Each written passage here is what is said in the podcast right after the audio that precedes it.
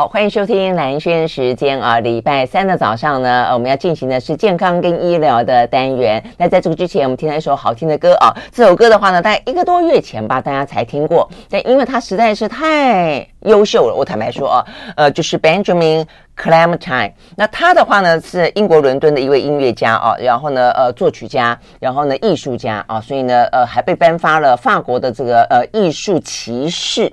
很多人形容他说呢，是本世纪啊这个最突出的、最优秀的啊这个作曲家跟歌手啊，所以呃，如果说上次有听到我们介绍他的歌的话，他的歌声啊具有魅力，他的创作的能量跟他的这个爆发力，他的风格之强烈啊，真的是很厉害，真的是很厉害啊。那所以呢，呃，忍不住就再播一首给大家听啊。那所以呢，今天呢听到的这首歌叫做《I Won't Complain》。好，所以希望在今天早上啊，你可以感受到呢非常。呃，在音乐当中的静音呢，我觉得一早起来听一首非常好听的歌，非常动人的歌啊，是一个很好很好的一整天的序幕拉开。好，所以呢，听完了好听歌之后，那今天一样的进行了，我们今天的单元。好，今天呢要聊一个话题啊，这个话题的话呢，虽然现在呢新冠疫情似乎呢慢慢的过去，大家学习跟病毒共存，但是呢，呃，它并不是不在我们的社会当中了，只是说它不断的在，只是它慢慢慢慢的呢，呃，似乎呢减轻了对于人类啊这个引发重症跟死亡的这样的一个。的几率，大家的传播力事实上是更高的。那大家都很有自我意识，呃，要提高自己的免疫力。然后你会发现呢，在整个的新冠疫情的两三年间，怎么样提高自己的免疫力呢？哇，这个坊间啊，就大家就很多的一些科学家跟呃医师啊，或者一些公卫专家呢，就会提供大家一些建议。比方说维他命 C，比方说维他命 D，呃，比方说呃清冠呃这个什么清冠一号里面的很多种的中药，都说呢可以帮助哦、呃、大家。但是呢，我们曾经在节目里面介绍过的乳铁蛋白，竟然也有这么神奇的功效啊！所以呢，事实上呢，之前认识的黄博士啊，他现在出出了本新书，这本新书呢叫做《一起看见乳铁蛋白的健康效应》。那会起心动念这本书，应该就是跟最近啊这个新冠疫情啊这个相关的。嗯，发现吧，是发现吗？哦，这个有关哦，所以我们今天呢很开心的邀请到的，呃，就曾经担任过，我就老是觉得说呢，这黄博士很厉害，他是呢农业科技研究院啊当初的研究员，就是很很明显的科技女力啦。哦，我们今天也访问过几个科技女力，其实科学界啊这个不乏很厉害、很优秀的这些科学家们。那他现在呢是激活力学创研所的总经理啊，这个黄博士，黄立群黄博士，黄博士长。兰萱早，各位听众大家早。嗯，对，跟黄博士聊天是真的，就是我觉得很我我自己是觉得很很很有趣，很很过瘾了啊。就是说，呃，都是有凭有据，然后呢做那种实验，我就觉得很很好玩，很好奇。从一开始你从猪的身上啊猪皮，然后呢，哎发现它竟然长毛，然后呢就觉得可以长头发之类的，就很好玩啊。好，但现在讲到这个呃乳铁蛋白，我看了这本书。它它真的是对新冠，它是国际之间的研究，对不对？对新冠疫情来说是有是有效果的。对，其实因为刚刚有讲到乳铁蛋白嘛，对不对？嗯、这个蛋白质，呃，我们研究所研究它应该将近三十年了。那每一次呢，我我自己的感觉啦，嗯、每一年我去看一下最新的发表人家的研究论文的时候，嗯、都有很大的惊讶、惊喜，还有惊艳。嗯，尤其是呃这。两年新冠疫情，就二零一九年底嘛，对不对？嗯、新冠开始爆发之后呢，我就会发现说，哎，国外对这呃乳铁蛋白用在新冠疫情啊，还有对抗新冠呃的病毒，居然很多的研究报告，嗯，我自己也吓了一大跳，甚至很多的标题呢，研究的论文的标题都写说，哎，乳铁蛋白老的万灵丹。嗯，因为它被大家知道，老的意思是说很传统，就是对它被大家认知，它有某一某一种的功效，对不对？很长一段时间了，嗯，可是居然现在发现，就是说它的功效越来越多，嗯，所以才会把它称为万灵丹，好像你所有疾病都可以用。然后还有一篇研究论文呢，甚至在讲说，呃，它是伴护我们一生的呃蛋白质。嗯，所以你就可以知道，就是说，从我们从我们在娘胎好了，在胎儿时期，然后一直到出生变婴儿，然后还有青少年阶段、儿童青少年阶段，一直到我们成年老年，乳铁蛋白都在你的一辈子里面扮演非常非常重要的保护的角色。嗯嗯，嗯，所以才会给他下一个很强的标题，就是说。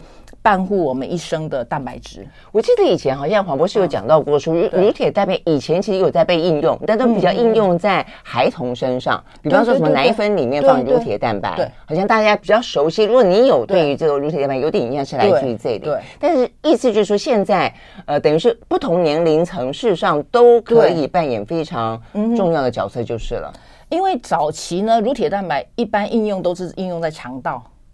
为什么它会应用在肠道？因为他发现，就是说，你吃到把乳铁蛋白吃到肚子里面，对不对？嗯，可以减少小猪的下痢。你看，又回到我自己的本业，小猪以前是养猪科学研究所，就拉肚子就是了。对对对，就减少它下痢。因为小猪离奶之后呢，嗯，就特别容易下痢，因为喝着母奶，母奶里面含有大量的乳铁蛋白，所以它就免疫力就比较好嘛。哦，就不会呃有什么得病，对不对？所以呢，那个年代呢。你在养这小猪离乳之后要吃什么欧罗肥？欧罗肥其实里面是加那个什么抗生素哦，加抗生素，所以抗菌嘛，所以抗菌嘛。后来因为我们我们所里才会研究，就说。抗生素吃了不好嘛，对，对不对？嗯啊，所以大家都知道了，要取代，嗯，对，对，所以要把抗生素取代掉，就用最好的方式，就是乳铁蛋白。嗯，所以这就是为什么说那个呃婴儿奶粉里面有没有要添加乳铁蛋白？它可以帮助你肠胃道的那个呃发育、成熟发育，嗯、还有你免疫系统的发育。都要靠乳铁蛋白，甚至你的那个神经的发育、脑部的发育也要靠乳铁蛋白。嗯嗯，所以它这等于是在这个呃发育成长期间，这个效果非常大嘛，对不对？对对，所以那是当初。但我说像现在，我们刚刚讲的新冠新冠疫情啊，这个新冠肺炎，那它为什么可以作用在？因为我们我们就说最近这段时间，我就说好多也不能讲咸鱼翻身啦，就说很多老东西发现说，我觉得也可能是一开始疫苗没出来。对不对？所以大家就讲说，好，那现在手边能用的有哪些可以派上用场？所以包括像我就说维他命 C 啊、维他命 D 三啊等等，突然之间就非常的红。那呃，这个乳铁蛋白也是，但是它是哪个部分可以作用在可以呢？嗯、呃，对，等于是减轻，或是它，而且它是减轻吗？还是预防？还是治疗新冠肺炎？其实您刚讲的它都有。为什么会这么厉害？会为为什么刚刚会讲说？有点咸鱼翻身的感觉，对呀，我就为什么？但是想这样用这样使用这个成语好不好？对，因为因为那个也不是说疫苗还没出来，其实疫苗也出来了，病毒药物也出来了，嗯，可是疫苗出来有很多副作用啊，然后呢，评价两极，有些人赞成，对不对？打疫苗，有些人赞成不赞成嘛？因为疫苗进到身体，它会产生什么反应，你不知道，所以大家还是很疑惑，就是说有没有更安全有效的方式，没错，来。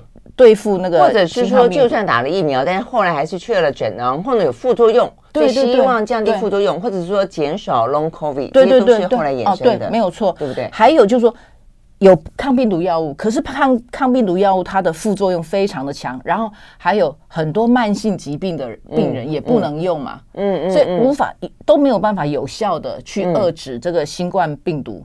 啊，所以他们就从过去常常在用的膳食营养补充品来找，对，因为膳食营养补充品就是最没副作用嘛，最安全嘛，长期都可以吃嘛，就是就是营养品嘛，就等于就是营养素嘛，哦，就是可以长期吃。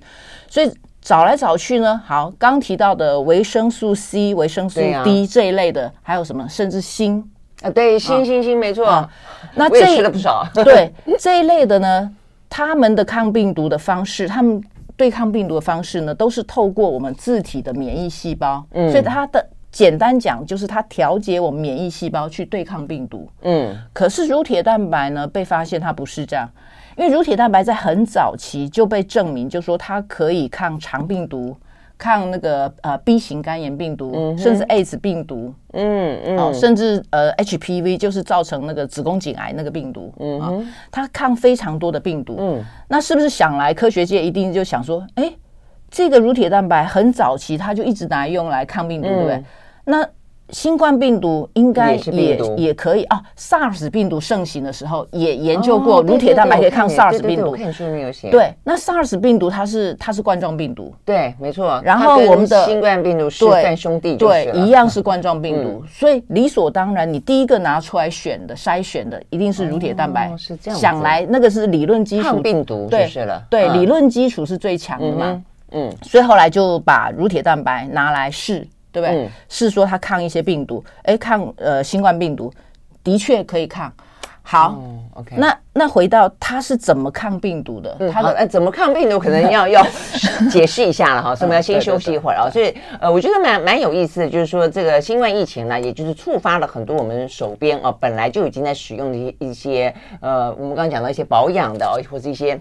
本来就存在的一些食品啊，保养食品，呃，它有新的作用产生啊。那事实上呢，看这本书之后发现呢，还不只是新冠肺炎啊，甚至呢，现在很盛行的一些现代人的疾病啊，呃，什么阿兹海默啊，这老人家，呃，这个干眼症啊，这一般的青壮辈啊，这个看看三七看到爆等等啊，包括癌症啊，这也是二十一世纪最大的杀手。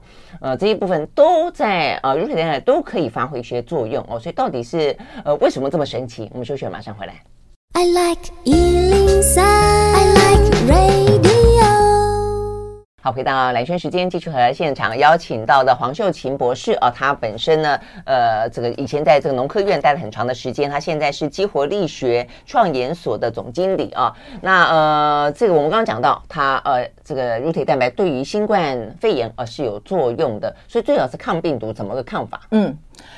呃，乳铁蛋白它抗病毒哦，其实它很很简单，很容易理解啦。嗯，应该这、嗯、这么讲，乳铁蛋白呢，它可以把那个病毒包住。嗯，我们在讲说乳铁蛋白，它先讲说它含在存在哪里，我们的鼻腔、口腔、眼睛都有乳铁蛋白。对，我后来发现，你说它都是存在我们的黏液里头，对，黏膜的黏膜黏膜组织里面。对对，为什么？对对。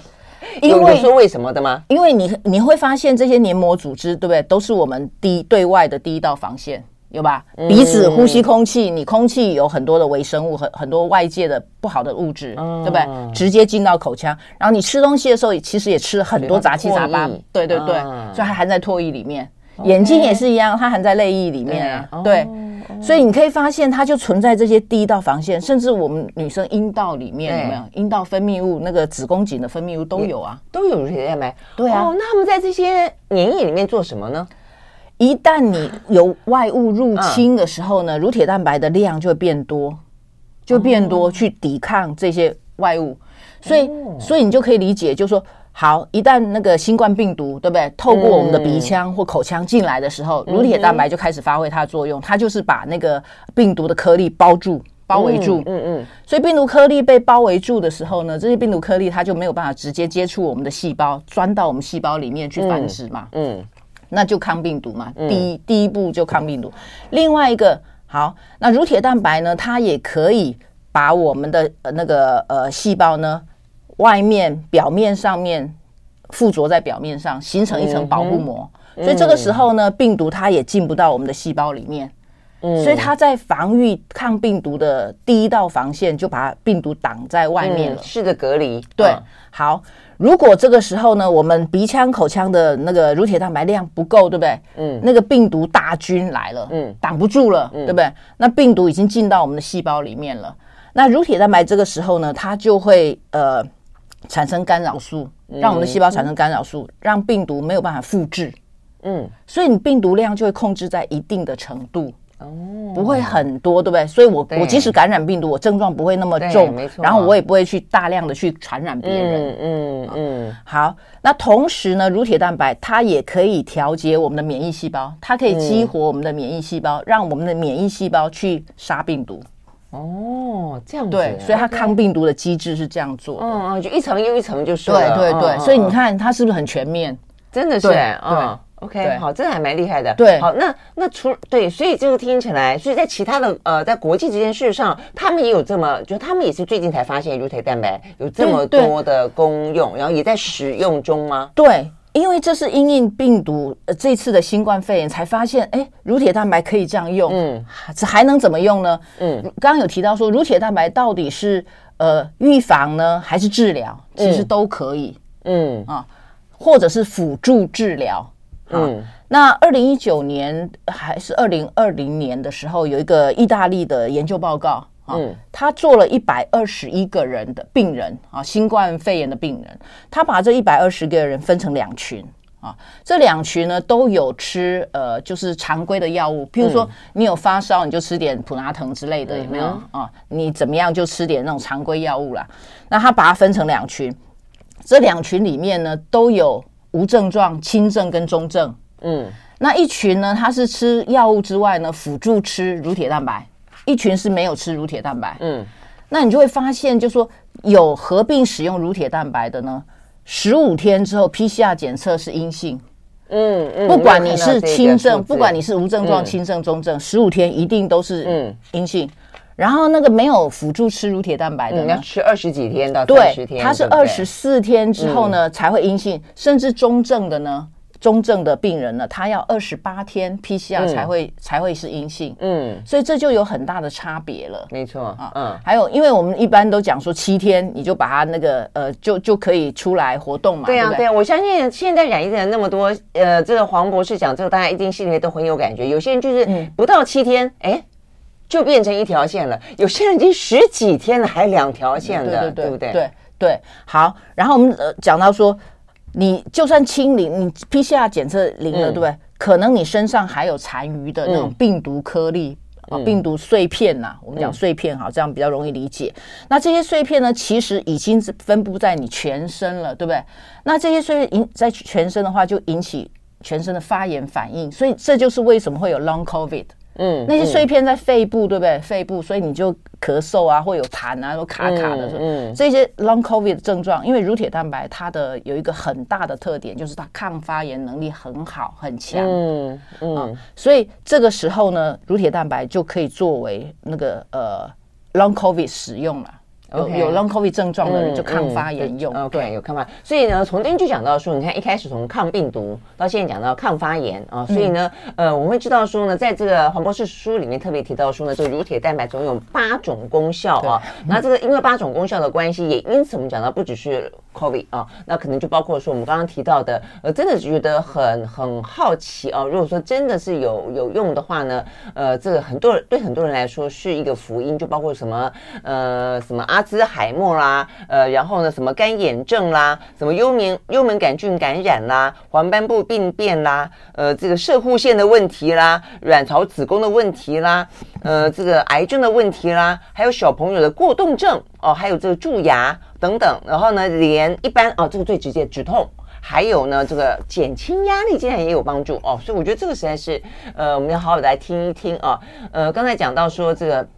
Long COVID，我觉得一定也有很多人呃很有感觉，就是现在呢，你只要呃通常注意力不太集中或者脑袋啊这个我这个记记性很差，就啊，因为 COVID 的关系我脑雾，搞不好是本来就这个样子，所以呢，怎么样才让自己可以头好壮壮？我们休息，马上回来。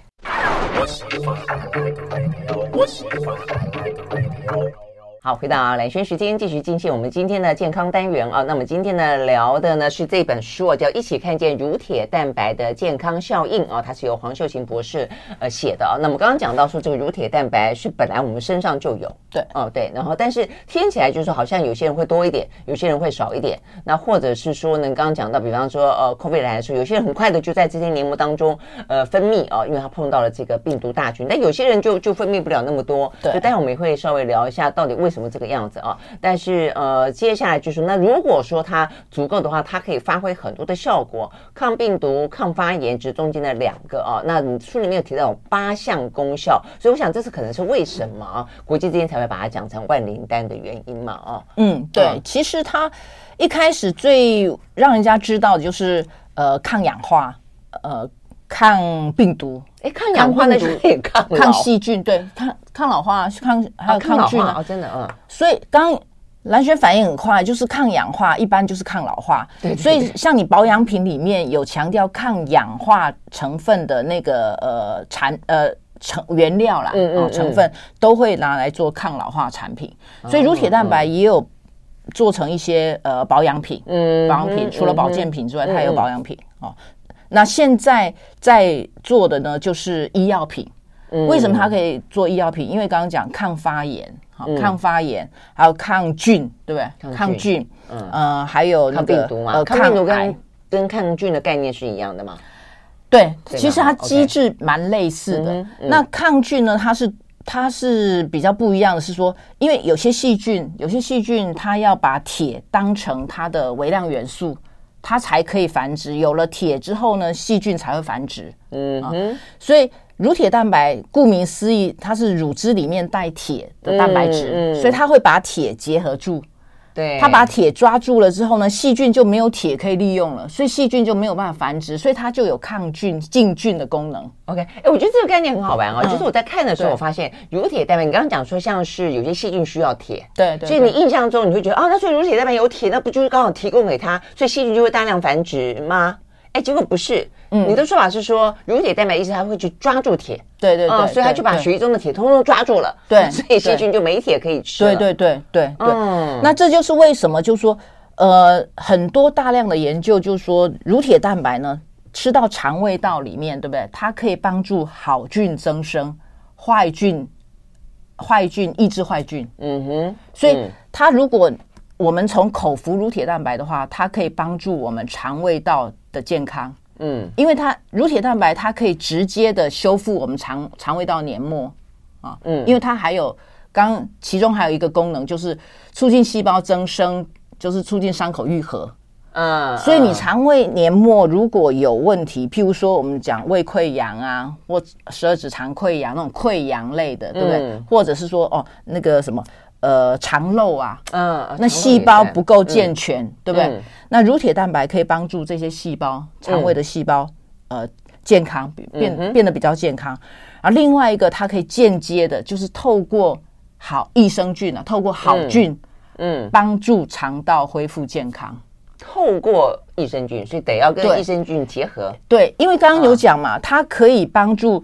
好菌生长，所以你肠道里面的益生好菌就会长得比较多嘛。对，可是它可以抑制坏菌，uh uh. 所以你肠道就会菌相就会健康了。OK，这样子对好。所以既然对呃抗病毒、抗菌，然后免疫调节，然后抗发炎，然后抗氧化，还有抗癌。抗癌，哦、抗癌也是它其中一个目前被研究的很多的一个功能。为什么它可以抗？对啊，嗯、对抗癌。呃，在动物实验里面已经证明它可以抗很多的癌症、癌细、嗯、癌细胞啦。那细胞实验就不用说，细胞实验更多。那动物实验也很多。那目前都在停留在动物实验的阶段啦。啊，那它为什么可以呃抗癌症？因为乳铁蛋白呢，它可以辨识癌细胞。因为我们所有。譬如说，我们的呃，要怎么去辨识癌细胞？癌细胞跟我们人体的细胞，嗯、对不对？它表面上所呃表现的那个糖蛋白的结构是不太一样了。嗯，嗯，所以乳铁蛋白它可以辨识癌细胞的糖蛋白跟这个糖蛋糖蛋白结合，所以它结合了之后呢，就会启动癌细胞自杀的机制。那癌细胞就会，嗯、我们的 tumor mass 就会萎缩嘛。嗯嗯，哦，就会缩小，就慢慢死亡。那这是它直接杀病呃杀那个肿瘤癌细胞对、嗯、癌细胞的一个功能。另外一个，它就是刚刚讲调节免疫，它是启动免疫细胞，嗯、让免疫细胞分泌毒杀癌细胞的成分，嗯，呃、细胞毒素啦，嗯、去杀癌细胞，嗯啊，所以它在癌症上面抗病呃的抗癌症是。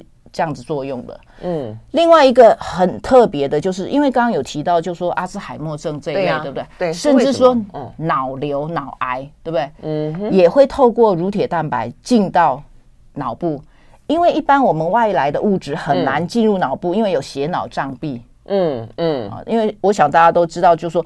很多血液里面的成分不能随意进到脑部嘛，所以有一个屏障，没错，去阻隔。对，那很特别。乳铁蛋白虽然分子量很大，嗯哼，一般，呃，一般很刻板印象啊，都会以为说小分子的比较容易渗透吸收，才比较容易进穿透血脑障壁进到脑部。而乳铁蛋白它虽然分子量很大，对不对？它还是进得去，因为在血管的微毛细血管里面有乳铁蛋白的受体。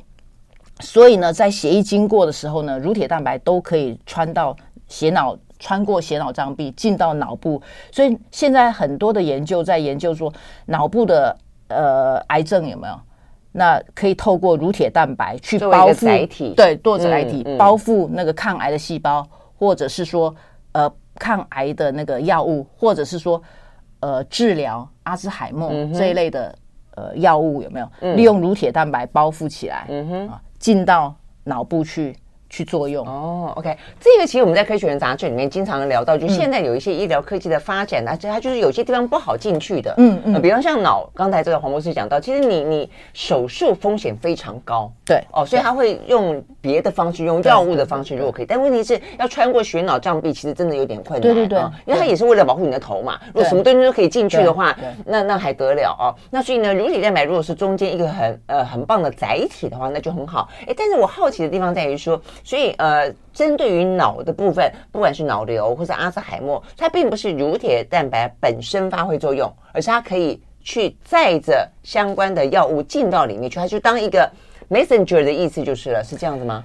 其实它乳铁蛋白两个都有，它自己可以直接，因为我刚刚讲说那个对肿瘤的肿瘤细胞这边，它也可以直接，可是如果说它加上呃药物的话，对不对？那就是加成的作用。哦，是这个意思。对，所以阿兹海默为什么乳铁蛋白会现在对阿兹海默的研究会蛮慢慢慢越来越多了？嗯，嗯，那是因为说，呃，有些现在有证明了，就是说，如果有阿兹海默症的呢，他在他的脑部的那个那个部位啦，他铁沉积有铁沉积的状况。嗯，那如果说我们把乳铁蛋白进到脑部去，对不对？抓它的铁，它可以抓铁。啊，一个一个是它可以抓铁，调节铁的代谢；另外一个抗抗氧化。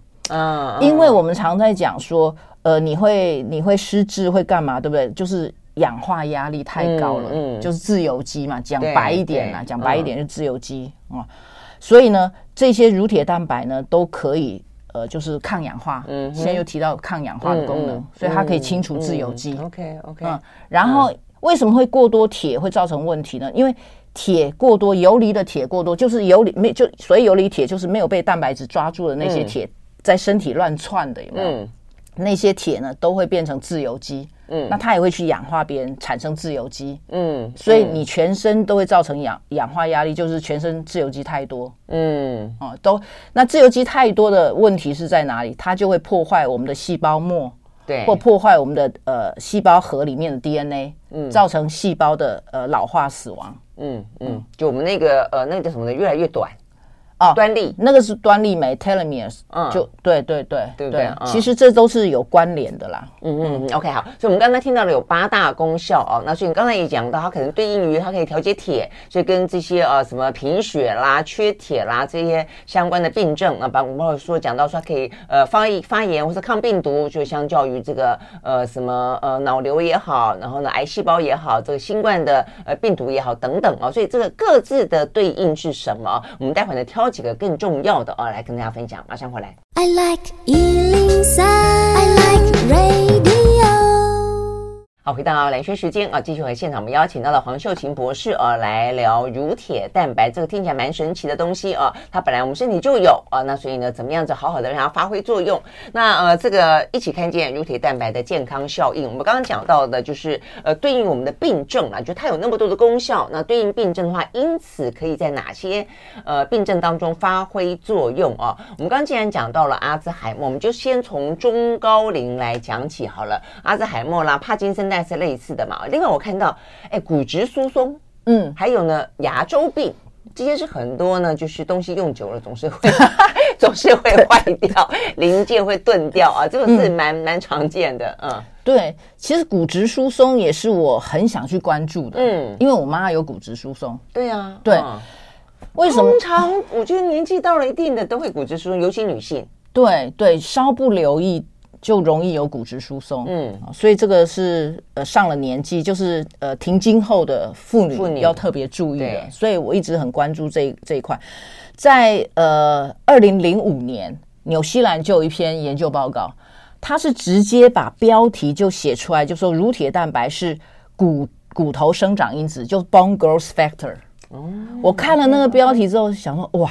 太神奇了，太好了，嗯，也也另另另外一个方式想说啊，也太好了，有有解决方案了，嗯，OK OK，一个是因为这是他你的你的研究专长，一个是你告诉你家人有这个问题，对，嗯，因为补充钙或低对不对？嗯，总是总是蛮间接，然后补充钙或低你都会担心，就说有有什么副作用或干嘛，钙会沉积的问题啊，嗯、什么低也会有什么问题，都会有一种呃那种觉得哎呀有点 concern 呐、啊，应该这样讲。嗯嗯、那看到乳铁蛋白，哎，它没有副作用，对，还可以治疗骨质疏松。好，那为什么它可以治疗骨骨质疏松？因为我们在长骨头的时候呢，就是有一个叫做食骨细胞，嗯，它就是吃骨头。有一个成骨细胞，嗯哼，是长骨头，长骨头，嗯，因为骨头不能一直无限长，无限长啊，对不对？啊，骨头还是会长的时候会老化，所以要把那个老化的骨质给吃掉，长新的。哦，是这样。所以它一直都要保持动态平衡。嗯嗯。可是你年纪大了之后呢，你会变成说长骨头就没力了，嗯，变成吃骨头吃的特别起劲。哦，所以你食骨细胞活性特别好，嗯，成骨细胞活性就差了，嗯嗯。所以那乳铁蛋白它功能，它就是抑制食骨细胞，嗯哼，促进成骨细胞的活性，嗯啊。所以你你你可以想象得到，就是所以你补充乳铁蛋白，哎，那成骨细胞活力就变好了，哦，对吧？这样子。所以那你的骨质呢就变好了，嗯嗯。所以这就是它可以治疗骨质疏松的原因。哦，哎。这洪老师，你讲这个呃，等于是它可以去激发细胞的呃，不管是活力、生长力、再生力。你以前讲的是跟皮肤有关，对不对？对对对，讲跟皮肤有关。现在还讲到跟毛发的呃这个有关，但是现在连骨头细胞都有关。那意思是说，所有细胞吗？所以蓝轩真的是超厉害的，一点就通，就是触类旁通呢。对，没有错。是吗？他他呢，常常都会被发现，就是说它可以调节呃细胞的。呃，增生，嗯，或者是说呃分化，嗯，所以分化就是它表现了。所以我们在讲说，呃，细胞增生的部分，毛囊细胞要增生，你就长发嘛，对吗？我最近也讲这个，对对。所谓分化，就是我们我们不是用在黑发吗？对不对？嗯，黑色素要分泌黑色素，这就是细胞分化，就是让它的功能变好。对对，嗯。然后甚至就说有很多的研究也是说，乳铁蛋白呢是。呃，干细胞的生长因子，哦，连干细胞都可以啊？对对对，就看你用在哪一个地方。嗯哼。不过我们在讲说这些呢，可能都是细胞实验啦，就是以后未来呢，可能有更多的要有临床实验去证实更多怎么应用会发挥更好的效果。所以我书里面就呃有个附录，嗯，就我整理乳铁蛋白，就是史上有做过。那个什么临床试验的临床实验的，然后我把临床实验的那个针对的症状，对不对？嗯。然后还有它的剂量，你使用多久的时间，多长的时间，其实大家可以去参考。嗯嗯。这样大家就会比较了解，就比较有信心了。因为毕竟做到细胞实验、动物实验，还是离临床实验还有一段距离嘛。对。如果有做临床实验。然后证明它有些效果，嗯，即使是小的小规模的，对不对？还是比较有参考的价值。嗯嗯，OK，好。所以我们今天讲的是细胞的增生、细胞的重生。那另外，嗯，牙周病，牙周病，呃，这个中老年是牙周病，小朋友是蛀牙，所以都跟牙齿有关。对，有帮助。因为我们知道说那个口腔，呃，就是一唾液嘛，嗯，就口水里面有乳铁蛋白嘛，嗯。讲到这里，口水有乳铁吧，我就忍不住，每次我都在强调一下说，说小时候那个受伤，阿妈都会讲说，哦，口水舔一舔，小猫小狗受伤也是舔一舔嘛，对不对？真的真的，对，所以就是因为它里面有乳铁蛋白，它可以促，刚刚讲促进伤口愈合，促进细胞增生嘛，对，所以它可以促进伤口愈合，嗯，止血，嗯，其实它的功能真的非常多，还有抗菌，嗯哼，嗯，我看我妈，嗯嗯，因为我妈就是前几年就一直跟我反映说。干眼症，他他一直觉得眼睛不舒服，嗯，那我就想说，嗯，可以做点什么，嗯哼，啊，乳铁蛋白应用在干眼症。然后前一阵子他又说他口干，然后口腔都会有点黏膜，有有点受损溃烂，有没有？对啊，咬硬的东西很难咬，你知道吗？会刺，会会刺。嗯嗯嗯，或者是说咬芭乐，吃芭乐最明显。吃芭乐之后呢，吃完口腔就有点烂烂的这样子，有没有？它就不舒服。OK，对，它真的很严重。然后呢，嗯，那我当然就是都是拿它当试验品。对对对对对，就配了一些东西加试，哎，就现在就是现在就很开心。所以对老年的疾病，我也是觉得说乳铁蛋白如果可以应用，他们可以放心，不然他也很怕，他又觉得讲说。呃，它会不会有什么副作用啊？什么什么什么？对，嗯嗯嗯。对，我常说我们的父母有点像我们自己的镜子，对不对？嗯，所以他他忽然发现，如果说我们够细心的话，然后愿意帮他去解决的话，其实像你这个就是他不断的给你刺激，对，然后你要找出这个 solution，对 对不对？没有错。OK，好，所以呢，呃，牙周，所以他就是那所以意思就是你给他增加牙周病，因为牙齿就是口腔里面有很多细菌，对不对？对，有造成牙周病的菌，呃。一个叫做普林牙龈单胞菌，是是造成牙周病的菌。哦、那它这个菌呢，它会引起牙龈的发炎反应。嗯。所以乳铁蛋白呢，它可以抗发炎，哦、抗发炎，杀菌，抗菌。对。嗯、然后蛀牙也是。嗯。那这个这个乳铁蛋白呢，它可以抑制牙菌斑的形成。嗯啊。哦、所以呢，那个菌就不会累积在那里去作用，去蛀牙。嗯 OK，所以它可以抑制杀菌，嗯、对，嗯，这是我们实际在实验室里面有测过，它可以抑制这些菌。OK，好，嗯，所以呢，呃，这个真的相关适适用的一些呃，这个病人真的是还蛮多的了，嗯、所以有兴趣的朋友呢，可以来看一看。那接下来我们要休息会回来要聊的，我很关心，就那要怎么使用它？呃，因为看了书才知道说啊，原来可以直接去买乳铁蛋白粉，有这种东西啊。那问题是要怎么去？剂就像刚才呃这个博士讲的，它后面要附这个附注，呃剂量多少，吃多久可以发挥什么样的功能啊？不同的适应症还有不同的这个呃分分量啊，这到底一般人要怎么样搞搞懂它哦、我们休息了，马上回来。